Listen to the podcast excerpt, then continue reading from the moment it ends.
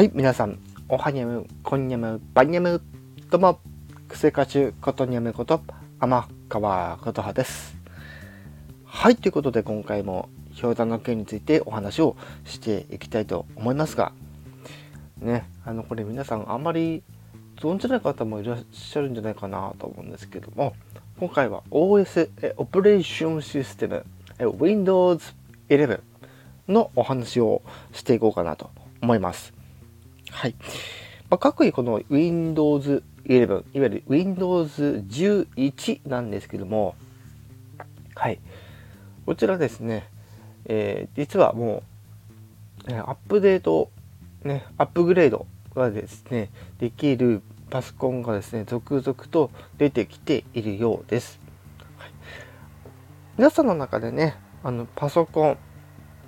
ノートパソコンとかね、お持ちの方で、システム容量が、えー、満たされている方はですね、画面の右下にですね、アップグレードの推奨ということで、あそれに関した関連したアイコンがね出てくるわけですけどもそこからはいアップグレードをできますがはい一つここで注意していただきたいのがこのえ Windows 11へのアップグレードというのはもちろん、えー、なんか容量を使います。はい。まあ、その他にもいろいろね、システム容量、あの、使ったりとかしますので、それに該当していれば、ね、アップグレードはできます。はい。だからそれをやってしまった後の弊害として、もしかしたら、ちょっとカクカクする可能性もあるし、ましてやアップグレードできないなんて場合もあります。うん。そうそう。逆にそのね、アップグレードのマークが出てこないなんてこともね、十分考えられます。はい。まあ、もしね、この Windows 11のアップグレードをね、まあ、推奨で、えー、そのログが流れてきた方はですね、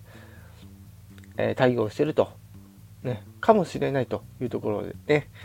一度あの調べていただいて、果たしてアップグレードできるかっていうところですね、調べてみてはいかがでしょうか。はい、ということで、ここからはですね、そんな Windows 11、新しくなった部分ですね、まず、おおむねのところをちょっとね、お話ししていこうかなと思うんですけども、まず今回で大きく変わったところ、ね、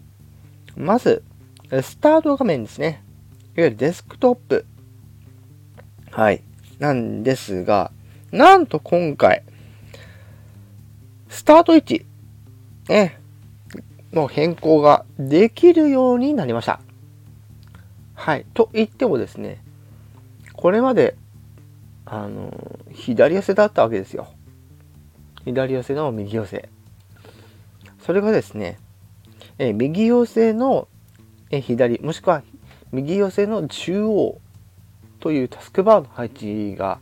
ね、変更可能になっております。はい。っていうのがまず、えー、一つなんですが、アップグレードするですね、真っ先にわかるのは、なんとですね、他にも、えー、新しい機能ですとか、はい、そういったものがいくつか、はい、えー、確認が取れます。その中でも今回ですね、あの、このマイクロソフトで Teams っていう、いわゆるチャットや、あの、えー、ウェブミーティング、はい、いわゆるインターネットを通じて、えー、なんかこ、えー、音声通話ができたりとか、ね、できるアプリがあるんですけど、それが正式に統合されて、はい、えー、アップグレード後、そのマークがポンと出てきますと。そして、えー、ウィジェットも登場しました、今回。はい。いろんなニュースの情報だとか、天気予報だったりとか、ね、いろんな情報出てくるんですが、気になるやつをピン止めすると、えー、上部の方に固定されて、えー、ウィジェ、あのはい、ウィジェットを開けば、えー、常時確認ができるというものです。そしてですね、これはちょっともう、あの、おまけっていうわけでもないんですけども、はい。あの、デスクトップ、ね、いくつかね、複数設定できるというものがあります。はい。そして肝心のあのスタートなんですけども、今まで皆さんが見てきたスタートからね、え推移するそのえ画面の UI、ユーザーインターフェースがですね、少し、えー、少しどころがだいぶ変わりました。はい。こちらはですね、ぜひあの皆さんあの調べていただいたら画像いろんなの出てきます。そちらの方で確認していただくか、えパソコンをお持ちの方はぜひあのアップグレードして確認していただければなと思います。はい。まあ、その他にもね、あの、ファイルのアイコンがちょっと変わってたりとか、はい、などなどたくさん、はい、あります。してですね、もう一つ、はい。いわゆる画面分割の方法が、より、えー、カスタマイズ性が良くなりましたと。えー、Windows 10の頃もね、あこれできてたんですけども、より、えー、こう直感的に、ね、まあ2分割なり3分割なり4分割なり、はい、えー、まあ、現状把握できているのは、まあ、6種類、ね、に、えー、画面を、えー、整理できるというところで、はい、そういったものあります。はい。えー、その他なんですが、はい、他にもたくさん、ね、変更点やり、えー、たくさんものあるんですが、はい。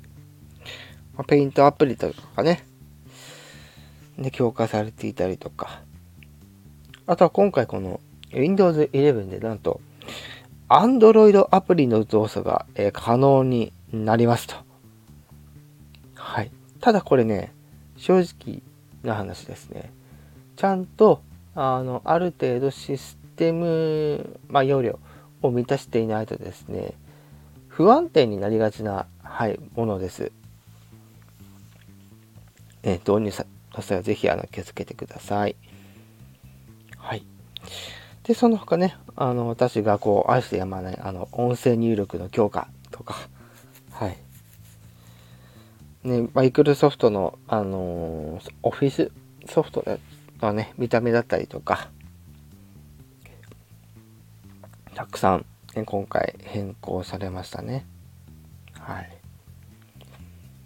まあ普段ね、皆さんちょっとブラウザどれ使ってるかわからないんですけども、今回ね、この Windows 11にアップグレードしてしまいますと、Windows 11のブラウザです。えー、ですかね。インターネットエクスプローラー11ですか？はい。あれがね、残念ながら使えなくなります。はい。普段、このインターネットエクスプローラー11を使ってる方はですね、ちょっとここら辺のところですね、事前に確認をしていただかないと、ちょっと、うん、あれかなというところで、あマイ、えー、マイクロソフトエッジというブラウザが、えー、標準となってくるので、えー、そういったところちょっと気をつけていただきたいかなというところですね。はい。ということでね、もう Windows 11搭載のパソコンの販売はもちろんスタートしているんですけども、はい。皆さんもご存知の通り、今ね、物価だいぶ高くなっております。おパソコンも例外ではありません。はい。ね、一時期なんか半導体のね、あの話題がありましたが、まあ、パソコン決して例外ではないというところで、はい、あの、オートソパンだったりとか、デスクトップパソコンだったりとか、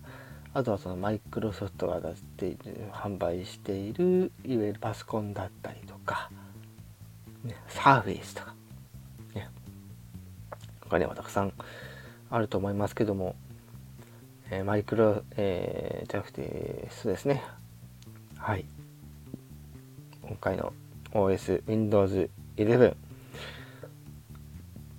ね、システム容量満たしている方は、ぜひアップグレードしてみてはいかがでしょうか？はい。ということで今回はですね、皆様にこの Windows 11のお話をね、お送りいたしました。はい。ということで今回はこれにて終わりたいと思います。以上、癖歌手、コードに読むこと、天川琴葉でした。